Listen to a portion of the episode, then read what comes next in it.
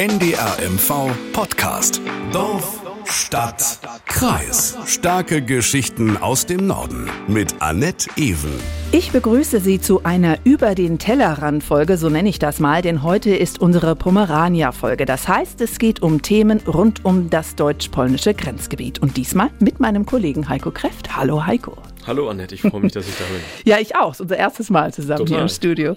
Wir gehen heute ans Haff nach Stettin oder Szczecin. Entschuldigen Sie, wenn ich das nicht richtig ausgesprochen habe. Mein Polnisch ist ähm, begrenzt bis nicht vorhanden. Also Stettin. Denn es gibt eine Menge, das uns mit der Stadt verbindet. Aktueller Anlass ist eine Ausstellung im Nationalmuseum Szczecin, Stettin eine Geschichte mit Fragezeichen, ganz wichtig. Ja, deswegen ist unser heutiges Thema Erbe und Pflege deutscher Spuren in Stettin. Bis 1945 war Stettin ja eine deutsche Stadt. Wir wollen über die Gemeinsamkeiten, die Freundschaft und die enge Verbundenheit mit unseren polnischen Nachbarn sprechen. Nebenbei bemerkt hat Radio Pomerania als Gemeinschaftsprodukt von NDR1 Radio MV und Radio Stettin angefangen. Das wäre also schon mal die erste Verbundenheit. Heiko, du wirst uns heute ganz viel über Stettin erzählen und mit mir und den Hörern auch durch die Stadt gehen. Das machen wir gleich. Äh, wir machen ähm, eine Stadtführung. Vielleicht erst noch mal ein paar Eckdaten zur Stadt. Ungefähr zwölf Kilometer hinter der polnischen Grenze kommt das Ortsschild. Das ist also wirklich äh, Nachbarschaft, kann man sagen. Äh, um die 400.000 Einwohner. Es gibt die West- und die Ostoder. Es gibt Kanäle, die durch die Stadt meandern, Inseln, einen Hafen mit alten Kränen. Die Hakenterrasse, das ist so das, was ich über die Stadt weiß. Welchen Bezug hast du denn zu Stettin? Na, ich bin seit 2017 ziemlich regelmäßig ja, da für Radio Pomerania und auch für das Nordmagazin. Mhm. Hab da unter anderem auch Zeitreisen gedreht zur deutsch-polnischen Geschichte. Zum Beispiel über den verschwiegenen Konflikt äh, zwischen der DDR und der Volksrepublik Polen, über die Pommersche Bucht und auch über den Schweriner Vertrag, wo 1945 festgelegt wurde, dass Stettin eben polnisch wird und ja. nicht wie im Potsdamer Vertrag eigentlich festgelegt deutsch bleibt. Bevor wir jetzt unsere äh, Sportschuhe schnüren und auf Stadtrundgang gehen, kurz zur Ausstellung ja, im erst Nationalmuseum. Die, erst die Kultur. Erst ja, die Kultur. erst die Kultur, dann das, dann das Vergnügen, wollte ich gerade schon sagen, in Anführungsstrichen. Nein, nein, die Kultur. Stettin, Stettin, eine Geschichte. Kann man denn von einer Stadt sprechen? Ja, genau, das ist die Frage, die die Ausstellung versucht zu beantworten. Und diese Frage, die ist durchaus brisant, findet Dariusz Kapschak. Er ist der Wissenschaftsdirektor des Nationalmuseums. Es scheint mir, dass er vielleicht ein bisschen provokant ist, weil äh, existiert immer wieder in jeder Zeit verschiedene Meinungen. Doch äh, möchte ich äh, ganz klar und offen sagen, dass äh, im Nationalmuseum Stettin seit äh, jahrelang sprechen wir das ist unsere Pflicht. Wir haben die deutsche Geschichte und äh, im Vorkriegszeit und die polnische Geschichte im Nachkriegszeit. Die einfache Sache, die beide Geschichten äh, bindet, das ist wirklich diese, derselben Platz, also Straßen, Brücke, Parke, Grünanlage, Gebäude, Häuser, auch Museum. Also eine Stadt mit zwei Geschichten, so hört sich das an, ne? wenn mhm. eigentlich die mhm. Gemeinsamkeit nur die Orte sind? Mhm. Oder? Genau. Und äh, die Ausstellungsmacher in Stettin und die Ausstellungsmacherinnen in Stettin, die versuchen eben anhand der eigenen Sammlungsbestände dieser Frage nachzugehen. Mhm. Also kann man von einer Stadt reden? Kann man von einer Geschichte reden? Vielleicht mal kurz zum Nationalmuseum in Stettin. Das ist die größte Kultureinrichtung in der Woiwodschaft Westpommern. Da gehören mehrere Häuser dazu, insgesamt vier Museen in, in Stettin selber, 150.000 Objekte in den Ausstellungen, in den Depots, also wirklich eine Riesensammlung. Aber in dieser Sammlung, da gibt es eben Lücken, Diskontinuitäten, Gemeinsamkeiten, Gegensätze. Und in dieser Ausstellung im Nationalmuseum wird halt versucht, anhand von Bildern und Plastiken deutscher und polnischer Künstlerinnen und Künstlern zu erklären, wo es nun eigentlich diese Brüche in der Stadtgeschichte gab, wo es die Weiterschreibung vielleicht auch gab. Und ähm, man kann eigentlich wirklich sagen, dass die Geschichte der Kunstsammlung in Stettin eben auch sehr, sehr eng die Geschichte der Stadt repräsentiert. Heißt, wie beantwortet das Museum die Frage, ob es jetzt eine Stadt ist oder eine Geschichte? Naja, das, das muss man natürlich anhand der Kunstwerke so ein bisschen selber herausfinden. aber du hast natürlich Hafenansichten von polnischen Künstlern, du hast sie von deutschen Künstlern mit großem Unterschied. Ja. Klar, das ist derselbe Ort, das sind dieselben, wie, wie Darius Kapschek ja gerade gesagt hat, das ist dieselbe Stadt, aber es ist eben nicht dieselbe Stadt. Zwei Ansichten, zwei verschiedene, ne? Ja, das ist ja das Spannende an Stettin, dass du die Orte hast, die jetzt anders heißen, mhm. aber sie sind physisch ist es das gleiche. Aber das, was den Orten zugeschrieben wird, auch geschichtlich, historisch, interpretativ, das ist immer was anderes. Und da unterscheidet sich die deutsche Sicht oft von zur polnischen Sicht. Seit wann gibt es denn das Museum? Das, ähm, ich meine, 45, äh, seitdem ist Stettin polnisch. Gibt es das seitdem oder kann man das? Seit wann gibt es das Museum? Das ist eine wirklich gute Frage, weil es eine total komplizierte Frage ist. Die kann man total unterschiedlich beantworten. Ja. Also das Museum an der Hakenterrasse, wirklich die gute Stube von, von Stettin, da ist das Museum seit 1913. Wurde da eröffnet. Vorher gab es natürlich schon andere Kunstsammlungen in der Stadt könnte man also sagen, okay, das Museum gibt es seit 1913. Aber natürlich mit dem Zweiten Weltkrieg, mit dem Bruch, hört diese Institution auf zu existieren. Das Haus ja. steht noch, ein bisschen kaputt und so, aber ähm, nach dem Zweiten Weltkrieg gründen die Polen eben ein neues Museum im alten Museum. Selber Ort, aber institutionell eben etwas völlig anderes. Ne? Und dann darf man auch nicht vergessen, ein Großteil der alten Sammlung war weg. Ne? Mhm. Ausgelagert im Krieg ähm, in Richtung heutige alte Bundesländer, damals äh, im Westen ja. Deutschlands. Da ging ein ganz großer Teil der Stettiner Kunstwerke hin. Nach dem Krieg äh, wurde das weder nach Stettin zurückgegeben, noch äh, zum Beispiel nach Vorpommern, sondern wurde dann in Kiel aufbewahrt, auch gezeigt. Und nach der Wende ist das Ganze dann nach Greifswald gegangen.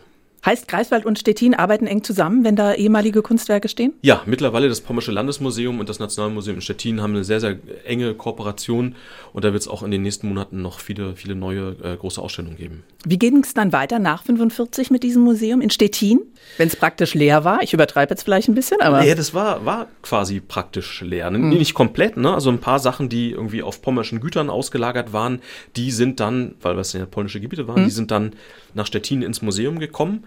Zum Beispiel der Öckermünder Altar. Das ist wirklich ein wahnsinnig prachtvolles mittelalterliches Schnitzereiwerk. Ja. Es ist heute auch noch, das ist nicht in dieser Sonderausstellung, sondern ist Teil der Dauerausstellung. Wahnsinnig beeindruckend. Ne? Und solche Sachen sind dann wieder ins Museum gekommen, wurden dann auch teilweise gezeigt. Aber eben viele Sachen wollten die Polen auch gar nicht zeigen, weil es eben Teil der deutschen Kultur war. Und nachdem Stettin ja polnisch war, wollte man eben äh, äh auch beweisen, dass man zu Recht da ist. Man hat damals immer von den wiedergewonnenen Gebieten gesprochen. Und deshalb hat okay, das Museum ja. auch eben einen ganz klaren Auftrag gehabt und das hat mir Dariusz Kasprzak genau erklärt. Das Museum wie alle Kulturinstitutionen in Westpommern vor allem ein Mittel der, hm, der patriotischen hm, Kräfte zu wecken im, äh, im polnischen alten oder alten slawischen Pommern. Das, ist, das, das war offizielle Richtung der polnischen Politik, wenn es um äh, das Gebiet Westpommern, also Hintenpommern geht.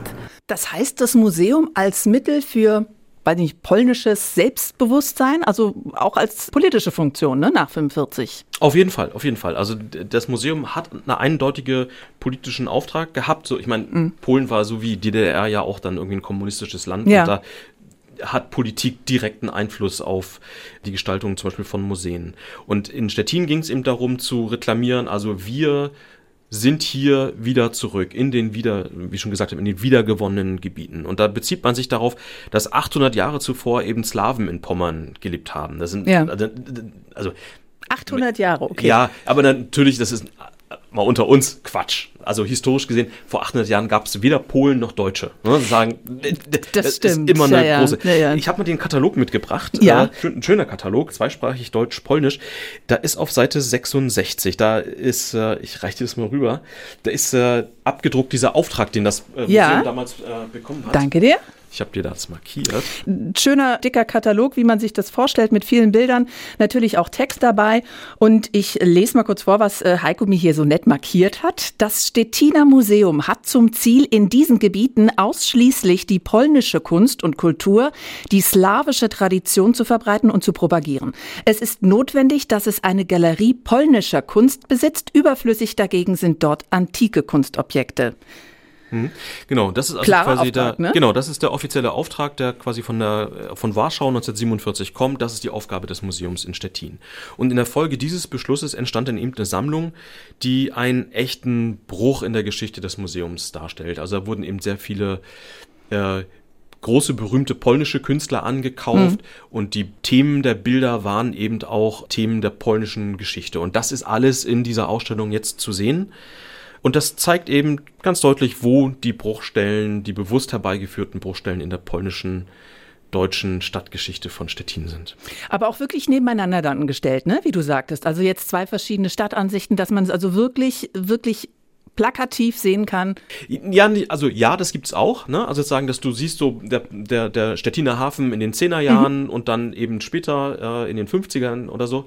Ähm, aber es geht auch es ist halt eine Kunstausstellung. Es ist jetzt keine Stadtgeschichtsausstellung ja. in dem Sinne, sondern sagen, hängt aber ne? ja zusammen in diesem Fall. Ne? Genau, aber du, du, du siehst dann zum Beispiel so wie es im 19. Jahrhundert in Polen eine nationale romantische Strömung in der Kunst gab, gab es mhm. das ja in Deutschland auch. Ja, ja. Also Deutschland ja 1871 erst als Nationalstaat gegründet. Da gibt es ja bei uns genau ähnliche Sachen. Und in der polnischen Kunst, Malczewski ist so ein ganz berühmter äh, polnischer Maler zum Beispiel, da ist dieses ganze polnische Trauma. Also man, ich will jetzt gar nicht zu weit ausholen, weil Geschichte ist ja nicht nur äh, etwas, was ich in der Arbeit viel mache, sondern es ist auch meine persönliche Leidenschaft. Ich also das schon. ja, ja, ja, ja, ja, der, der Kräft und seine Geschichtsgeschichten. ähm, also äh, kurz gefasst, polnische Identität ist immer sehr viel mit Leid zu tun. Hat was auch damit zu tun, dass nicht nur im Zweiten Weltkrieg die Deutschen da einmarschiert ja. sind, sondern schon in die Polenteilung mit den Russen etc. etc.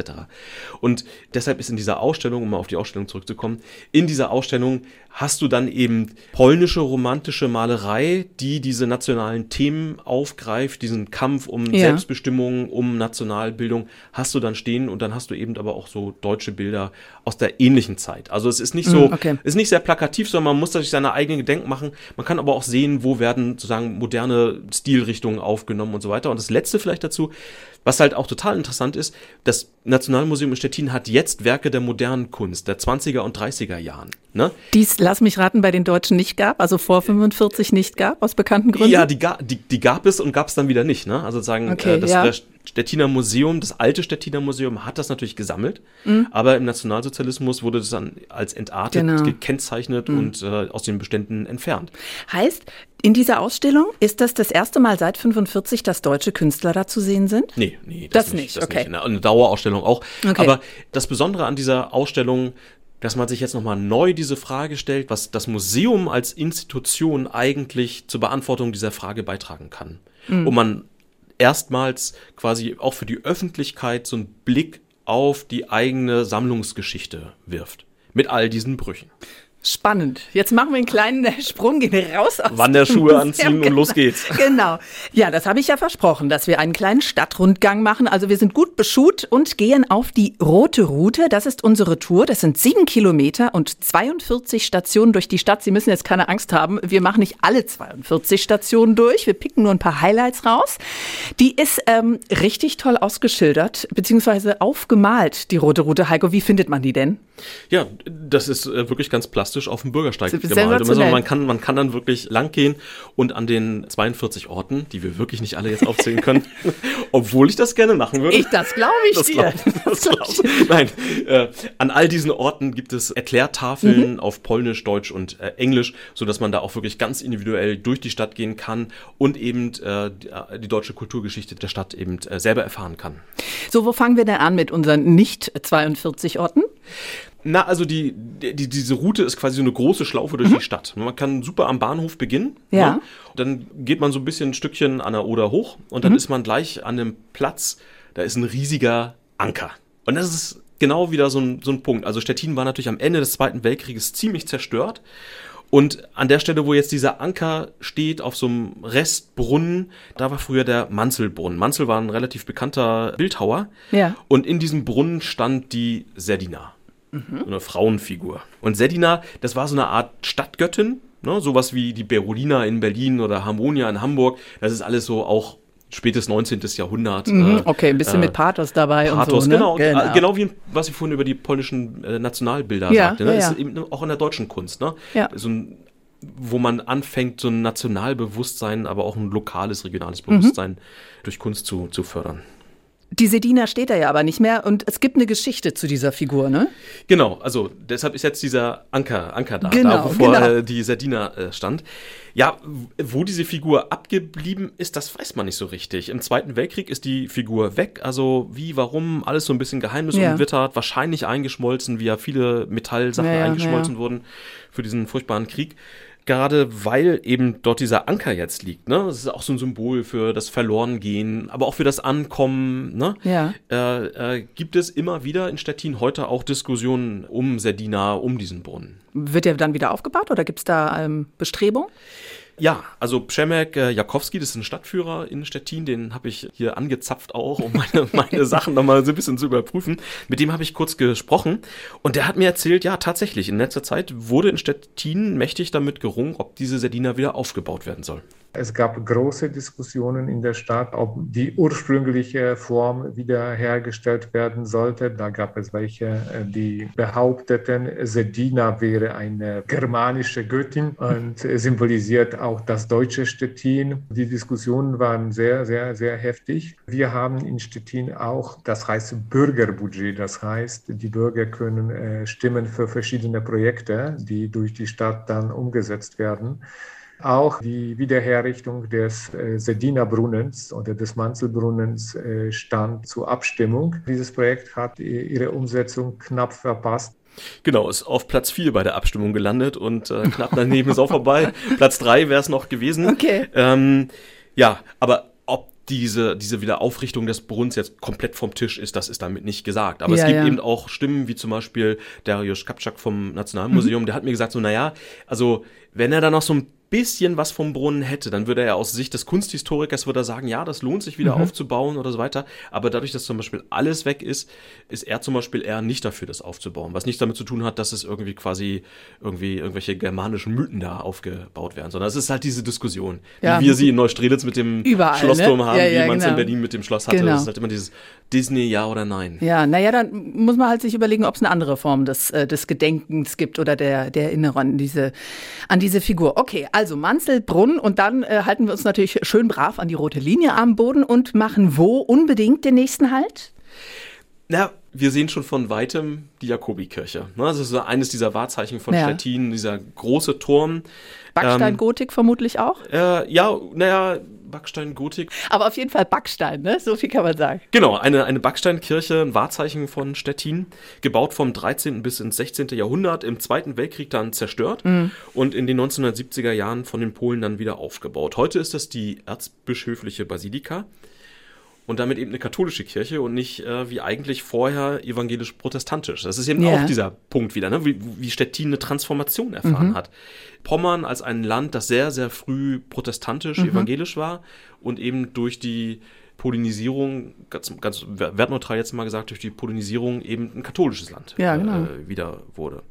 Und wenn man dann so ein bisschen weiterläuft an unserer roten Linie, dann kommen wir zum alten Rathaus. Gotisches Bauwerk, Mitte des 15. Jahrhunderts, ebenfalls äh, im Zweiten Weltkrieg stark zerstört und dann auch in den äh, 1970er Jahren instand gesetzt. Und wenn man sich dann rund um das Rathaus, um das alte Rathaus ein bisschen umguckt, dann sieht man halt auch viele alte hanseatische Häuser, die alle Das auch sieht ein bisschen, entschuldige, wenn ich dich unterbreche, aber es sieht ein bisschen aus, also könnte auch Greifswald oder Stralsund sein, ne? Also von den Häusern. Ich finde, das sieht sehr ähnlich aus, ne? Genau, das ist, ist eben so die Ostseeregion. Genau. Ne? Aber das zeigt ja dann auch wieder die Verbundenheit, ne? Die gemeinsame Geschichte. Genau. Und im alten Rathaus wird genau darüber dann zum Beispiel auch in einer großen Ausstellung Hm. berichtet, wie Stettin eingebettet ist in diesem pommerschen Raum, wo natürlich Stralsund und Greifswald dazu gehören. Also nochmal äh, kurz zur Orientierung. Äh, Jakobikirche, Altes Rathaus, gerade hört Manzelbrunnen. Ähm, das ist alles am Oderufer? Genau, also mehr oder weniger direkt am Ufer. Hm? Wir gehen quasi Richtung, Richtung Norden, Richtung Hakenterrasse. Und da kommen wir dann auch schon ziemlich schnell zu einem absoluten Highlight äh, in Stettin. Das ist das Schloss der Pommerschen Herzöge. Das äh, sieht man, muss man sagen. Ne? Das ist äh, weiß und sehr prunkvoll, schon von Ferne zu sehen. Ja, da braucht man nicht mal eine Brille. Das ist, das ist schon ziemlich gut zu erkennen. Weiß, grüne Dächer. Ähm, Sieht ganz toll aus. ja, und mittlerweile sieht es wieder ganz toll aus, Ja. weil auch da am Ende des Zweiten Weltkrieges, äh, ich. Stand irgendwas noch überhaupt in der Stadt? also von der Innenstadt wurden, so sind die Zahlen, ich habe sie jetzt nicht genau überprüfen können, aber man redet immer davon, dass ungefähr 80 Prozent der Innenstadt zerstört waren. Ne? Also es gibt so ein paar Gründerzeitviertel noch, Ja. ähm, die relativ gut erhalten sind, aber sozusagen die Innenstadt. Deshalb ist Stettin abseits dieser historischen, wiederaufgebauten, wirklich sehr sorgsam, sehr liebevoll wieder aufgebauten Orte, hm. auch eine moderne Stadt, ne? die Ja. in den 50er, 60er Jahren, so wie auch vor allem in, in Westdeutschland, eine Autostadt eigentlich ist. Also Straßen durchgebaut, die Brücken über die Oder. Muss man, muss man vielleicht mögen. Ist nicht. Nicht jedermanns Also eine Stadt der Kontraste. Ich sag mal eine Stadt der Kontraste. Aber das Schloss ist eben äh, wirklich aus den Trümmern wieder aufgebaut worden und polnische Restauratoren haben das wirklich sehr, sehr sorgsam rekonstruiert. Das äh, hat mir auch Przemek Jakowski, der Stadtführer, erzählt, der ja übrigens auch Historiker ist. Na, guck. Also das Schloss war schon damals äh, über sagen wir, über 500, 600 Jahre alt. Und da musste man auch die Entscheidung treffen, äh, aus welchem Jahrhundert bauen wir das Schloss wieder auf. In dieser Form, dass es im 19. und 20. Jahrhundert war oder vielleicht eine andere Epoche. Und man hat sich bewusst dafür entschieden, da baut man das Schloss in der Form, dass es in der Renaissance war. Und das war, das war auch die Zeit, die Blütezeit des Herzogtums Pommern. Du musst noch einen Satz sagen, was ist im Schloss drin jetzt? Da ist eine Ausstellung drin. Okay, also das kann man sich angucken, das ist öffentlich zugänglich. Okay, jetzt haben wir also die Highlights abgelaufen von der, äh, von der roten Route. Es bleiben noch 39. Eine, eine kleine Auswahl. Eine, ja, eine wirklich kleine Auswahl. Äh, nee, aber es gibt zumindest einen, Eindruck davon, was es in der Stadt zu sehen gibt. Und das würde natürlich den Rahmen sprengen, jetzt hier 42 Punkte abzuarbeiten. Rote Route, ganz klare Empfehlung äh, von dir, wenn man Stettin kennenlernen möchte. Es gibt aber auch noch ein, zwei Punkte, wo du sagst, äh, machen Sie mal einen Schlenker. Ja, wenn man noch nicht genug gelaufen ist, dann kann man in Sieben Stettin Kilometer noch, geht, sieben, sieben Kilometer könnte man, man könnte sich auch in die Straßenbahn setzen. Ja, Zum Beispiel. oder das. Man könnte sich in die Straßenbahn setzen. Ich, also es gibt so zwei Orte, die, die ich nochmal empfehlen würde, wenn man sich so ein bisschen in diese deutsch-polnische Geschichte Mhm. von Stettin äh, hineinversetzen möchte. Und das eine ist dann zum Beispiel der Grunwaldplatz. Der ist mitten in der Innenstadt, das ist der größte Platz in Stettin, sehr zentral gelegen. Links und rechts rauscht der manchmal, ich habe ihn schon erwähnt, der chaotische Stettiner Autoverkehr. Über den Platz zuckeln die Straßenbahnen. Ich sag mal, das ist jetzt kein Ort, um sich hinzusetzen und äh, zu entspannen. Aber dieser Grunwaldplatz ist eben ein sehr interessanter Ort, weil wir ja hier über Geschichte reden. Und zwar wegen des Namens. Der Grunwaldplatz war der erste Platz, den die Polen 1945 umbenannt haben. Vorher hieß er nämlich Okay. Kaiser Wilhelm Platz.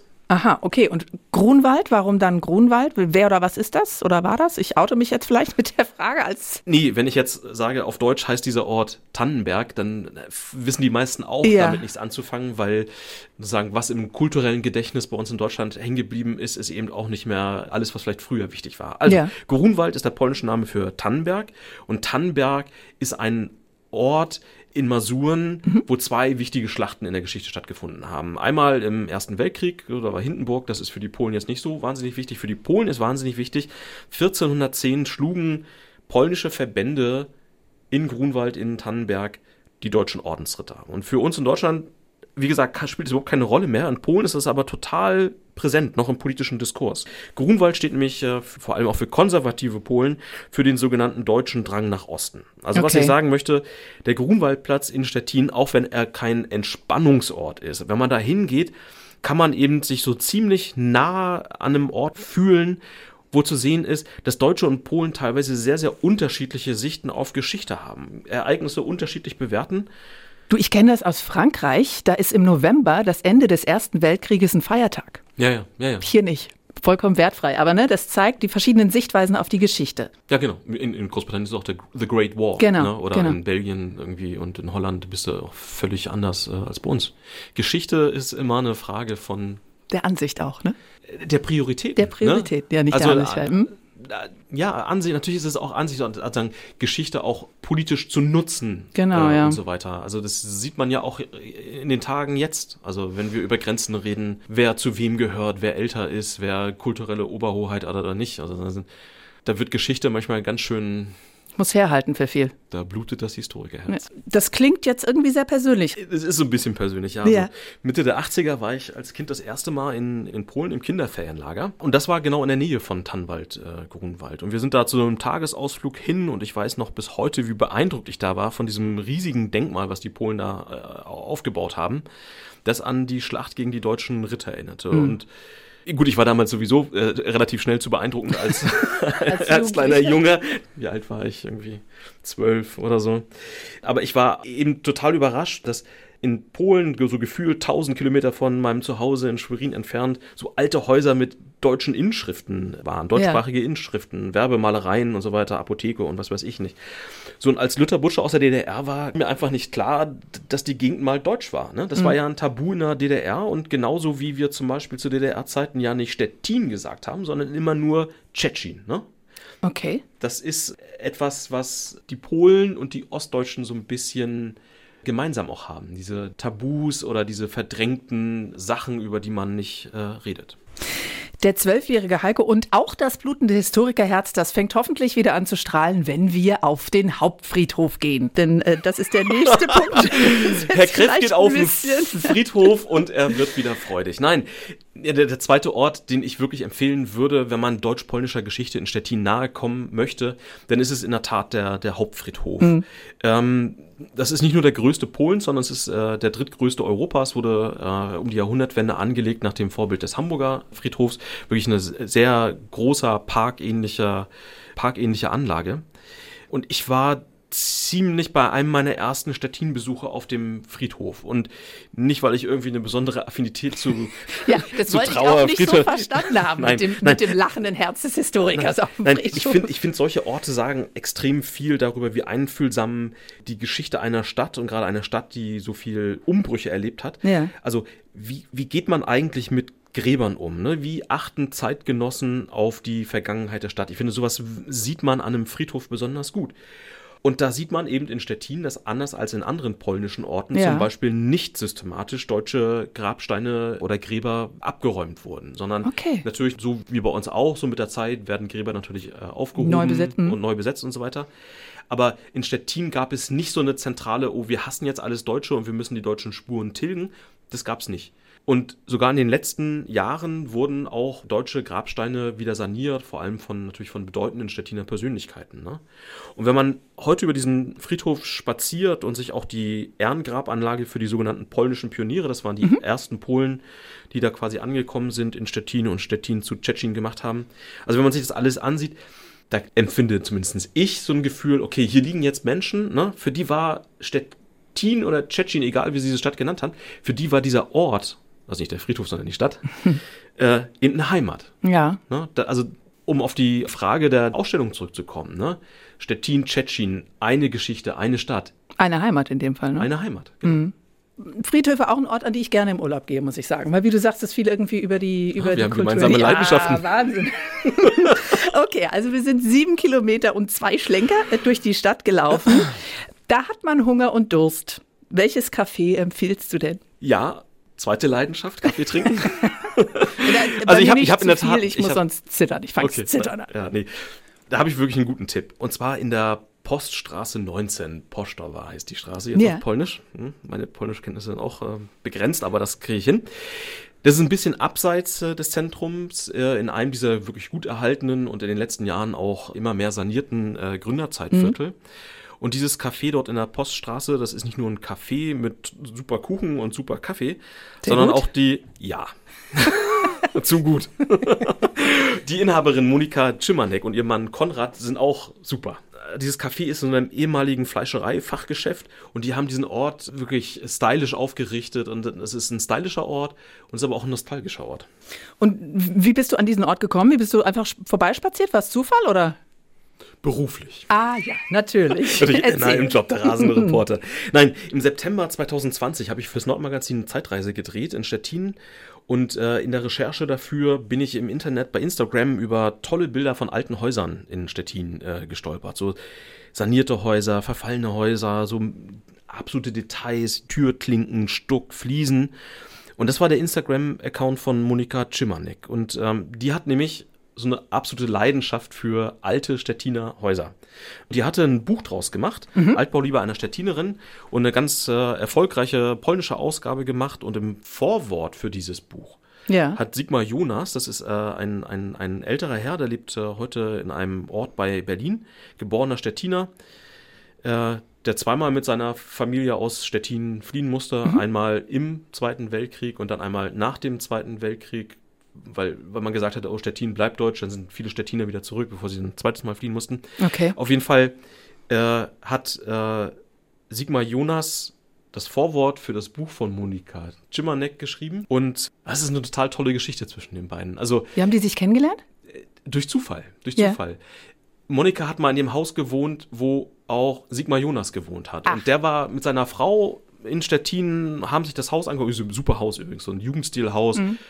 Wow. Also, das ist echt. Würdest du auch einziehen? Da würde ich auch einziehen. Das ist äh, ein toller Innenhof und also wir haben, haben da auch gedreht. Das ist wirklich ganz toll. Auf jeden Fall Sigmar Jonas steht auf dem Hof, Monika kommt an, die beiden kommen ins Reden und freunden sich an, stellen fest, sie haben beide das gleiche Hobby, sie fotografieren wahnsinnig gerne und da entstand dann so eine, so eine Freundschaft. Dann haben die sich wirklich intensiv auch mit der Stettiner Geschichte äh, befasst. Die Schwester von Sigmar Jonas hat, hatte Erinnerungen an die Flucht geschrieben, wo auch die Geschichte, wie, wie sie Stettin früher erlebt hat. Und das hat Monika Schimanek mittlerweile ins Polnische übersetzt. Und da gab's, ich habe jetzt Monika natürlich im Café besucht, so ein bisschen Kaffee getrunken. Natürlich. ein Und da hat sie mir, auch. da hat sie mir erzählt, dass eben äh, vor ein paar Monaten äh, diese polnische Übersetzung der Erinnerungen veröffentlicht wurden. Sigmar Jonas mit äh, seiner Frau Renate waren auch dabei hier in Stettin. Wir waren wirklich überglücklich. Das Buch ist jetzt drei Monate äh, alt oder jung sozusagen und ist schon fast äh, ausverkauft. Wir, wir sind jetzt äh, dabei, zweite Auflage vorzubereiten. Wir möchten auch noch ein bisschen erweitern, auch neue Fotos zu machen, äh, vielleicht auch die, das, was sich in Berlin abgespielt hat. Da möchte ich gerne, dass Sigmar Jonas äh, diesmal diese Fotos in äh, Berlin macht und auch alte Fotos, die Orte, die nicht mehr in Stettin existieren. Warum interessiert sie sich denn so für Stettin und die deutsche Geschichte und die deutschen Spuren? Na, das hat, glaube ich, auch ein bisschen was mit ihrer eigenen Familiengeschichte zu tun. Denn auch ihre Familie hat eine Fluchtgeschichte, Ja. ne, so wie Sigmar Jonas äh, eine Fluchtgeschichte hat. Man darf eben absolut nicht vergessen, die Polen, die Polinnen, die 1945 nach Stettin gekommen sind, die sind da nicht freiwillig hingekommen. Die wurden auch vertrieben. Die mussten fliehen. Fast alle Familien stammen aus Gebieten, die heute zu Weißrussland und zu Ukraine gehören, weil Ja. die Sowjetunion sich quasi ausbreitete, Stalin sich Teile des östlichen Polen schnappte und Genau. Polen eben entschädigt wurde mit, mit den ehemals deutschen äh, Gebieten. Und deshalb ist Monika Schimanek eben sehr sensibel all das, was äh, Flucht und Vertreibung auch der Deutschen aus Stettin betrifft. Und deshalb hat sie eben gesagt, so, ich muss diese Erinnerung von Sigmar Jonas Schwester Christel unbedingt übersetzen. Als ich das von Sigmar äh, bekommen habe, das war für mich äh, einfach unglaublich, ähm, wie genau Christel das alles äh, beschrieben hat. Wir können wirklich sehr gut fühlen, wie das hier in Stettin vor der Krieg war. Und das gibt es nicht so oft solche Erinnerungen. Also wir kennen die hier in Stettin nicht. Sofort, als ich das gelesen habe, äh, wusste ich, dass ich alles, also mein Bestens gebe, dass äh, ich das übersetze und dass auch äh, die polnische Bewohner das hier sehen. Jetzt hat sie zwei Bücher rausgebracht und hält diese Geschichte auch wirklich am Leben. Wie funktioniert das denn? Also kommen da auch Leute dann zu ihr oder ich kann mir vorstellen, dass da ähm, ältere Herrschaften auf den Kaffee vorbeikommen, weil sie das mitgekriegt haben, die früher da mal gelebt haben. Genau. Also Monika hat mir erzählt, dass regelmäßig in der Tat ältere Stettinerinnen und Stettiner vorbeikommen und dann so kleine Sachen mitbringen, die an Ja. die deutsche Geschichte der Stadt erinnern. So manche kommen auch vorbei, um einfach zu reden, weil natürlich auch Tabu ist vielleicht ein bisschen zu hoch, aber so wie in der DDR kein Thema, über, ne? über Also Dinge es- nicht geredet wurde, Genau. wie Flucht und Vertreibung wurde auch in Polen darüber nicht geredet. Und jetzt kommen eben ältere Menschen zu ihr und erzählen, wie es damals war. Ne? da ist ihr Café abseits von dem guten Kaffee und dem guten Kuchen, eben ein wirklicher Austauschort. Ne? Also sie hat, dieses ganze Café ist auch äh, ein, ein wunderbarer Ort. Als äh, Monika und ihr Mann Konrad das übernommen haben, war das halt ja ein bisschen ranzig. Und dann haben die angefangen, die Wände abzukloppen und haben hinter den Wänden wunderbare äh, Fliesen gefunden. Meißner Porzellan und ähm, Toll. all dieses Versteckte, ne, das, das haben die da auch gemacht. Und im Keller, so, so auf zwei Etagen, dieser, dieses alte Fleischereigeschäft, unten im Keller ist eine, eine alte Wäschemangel. Das hat, ein, hat ein Denkmalpfleger, hat das aus einem Abrisshaus gerettet, Ja. hat das äh, wieder aufgebaut, schick gemacht. Und das ist ein Riesending, so wusste er nicht, mir damit. vorstellen. Und dann ist so, hat er Monika gefragt, so, Monika, würdest du das äh, haben wollen? Und dann hat sie gesagt, ja. Und dann hat, das steht jetzt unten im Keller. Und es ist so abgedeckt mit Glas und da sind so viele kleine dieser Dinge, die Leute ihr vorbeigebracht haben. Da habe ich so eine Fliese, auch eine Fliese gesehen, da ja. ist so eine Holländerin drauf. Und dann habe ich Monika gefragt, sag mal, wie bist du an diese Fliese gekommen? Und da hat sie mir eine echt spannende Geschichte erzählt. Diese hm, Fliese mit so einer Holländerin hat mir ein Mann äh, geschenkt, der hier kurz nach dem Krieg mit den Eltern aus Posen gekommen ist. Und das war in der Wohnung, wo er gewohnt hat, hier Poststraße 11. Er und äh, seine Eltern haben mit noch deutschen äh, Bewohnern äh, zusammen äh, gewohnt. Das war auch vielleicht nicht üblich, aber war mal so. Und später ist dann diese polnische Familie wieder zurück nach Posen gezogen und hat diese Fliese als Erinnerung an die Stettiner Zeit mitgenommen. Und mehr als 70 Jahre später hat sich der Mann dann, weil er von Monikas Buch gehört ja. hatte, und ihrer Beschäftigung mit der Stettiner Geschichte erfahren hatte, hat er sich bei ihr gemeldet. Wir haben uns per Facebook kennengelernt und er wollte sehr gerne, dass, dass diese Fliese wieder mm, nach so vielen Jahren nach Post, also Poststraße hier in äh, Stettin ist. Und tatsächlich, dann hat er sich auf die Reise gemacht, hat Monika die Fliese gebracht und ja, jetzt ist sie da und erzählt, finde ich, eine wahnsinnig spannende Geschichte. Ja. Ein Pole, der irgendwie nach den Kriegswirren nach Stettin kommt, wieder weggeht, diese Fliese mitnimmt und diese Fliese kommt wieder her. Also einfach diese wahnsinnig vielen Umbrüche, die die mhm. Stadt erlebt hat. Das ist für mich eben total symbolisch. Genauso wie dieser Laden mit diesen Fliesen hinter dem Putz auch symbolisch ist. Und mhm. Monika sieht das eigentlich ähnlich. Dieses Ort äh, also beschreibt diese schwierige äh, Geschichte von Stettin, ja, also diese Fliesen, die unter, also verputzt waren, ja, und nicht zu sehen, aber die sind hier, ja, einfach nur versteckt. Und das ist ja die Geschichte, die im ganzen Stettin noch zu finden ist. Und das ist äh, für mich ähm, ja große wie Überraschungseis. Ein schönes Bild finde ich die deutsch-polnische Geschichte äh, in Stettin als Überraschungsei. Ja, es trifft es. Trifft es, es trifft es. Das war eine Folge. Und das auch noch kurz vor Ostern. Und das noch kurz vor Ostern. Das hat mir Spaß gemacht. Danke, Heiko. Vielen Dank. Ja, das war Dorf, Stadt, Kreis mit einer Pomerania-Ausgabe, die die deutsch-polnischen Gemeinsamkeiten, glaube ich, ähm, ganz gut verdeutlicht hat. Und noch ein Tipp von mir, wenn Sie auf ndr.de-mv gehen und äh, geben in die Suchleiste mal Stettin ein, da bekommen Sie den ein oder anderen Hinweis, was wir im Programm über Stettin gemacht haben. Schauen Sie sich mal an, sind ein paar schöne Sachen dabei, natürlich auch von Heiko. In der nächsten Woche, da ist meine Kollegin Mirja Freier am Mikrofon. Sie wird über einen Top-Trend im Moment sprechen, das Imkern. Welche Sorgen haben die Berufsimker? Was müssen Hobbyimker beachten? Das alles hören Sie in der nächsten Folge. Und wenn es ein Thema gibt, das Sie gerne mal hier bei uns hören möchten, dann schreiben Sie uns eine E-Mail an dorfstadtkreis.ndr.de statt mit TT. Da können Sie natürlich auch loswerden, was Ihnen gefällt oder nicht gefällt. Und bewerten auf den gängigen Podcast-Portalen können Sie uns natürlich auch sehr gerne. Und dann habe ich noch einen Podcast-Tipp für Sie. Spompf, der Sportpodcast von NDRMV. Da hören Sie, wie die Rostock Seawolves den Sprung in die erste Bundesliga schaffen können. Damit verabschiede ich mich. Mein Name ist Annette Even. NDR MV Podcast. Dorf, Stadt, Kreis. In der kostenlosen NDR MV App und in der ARD Audiothek.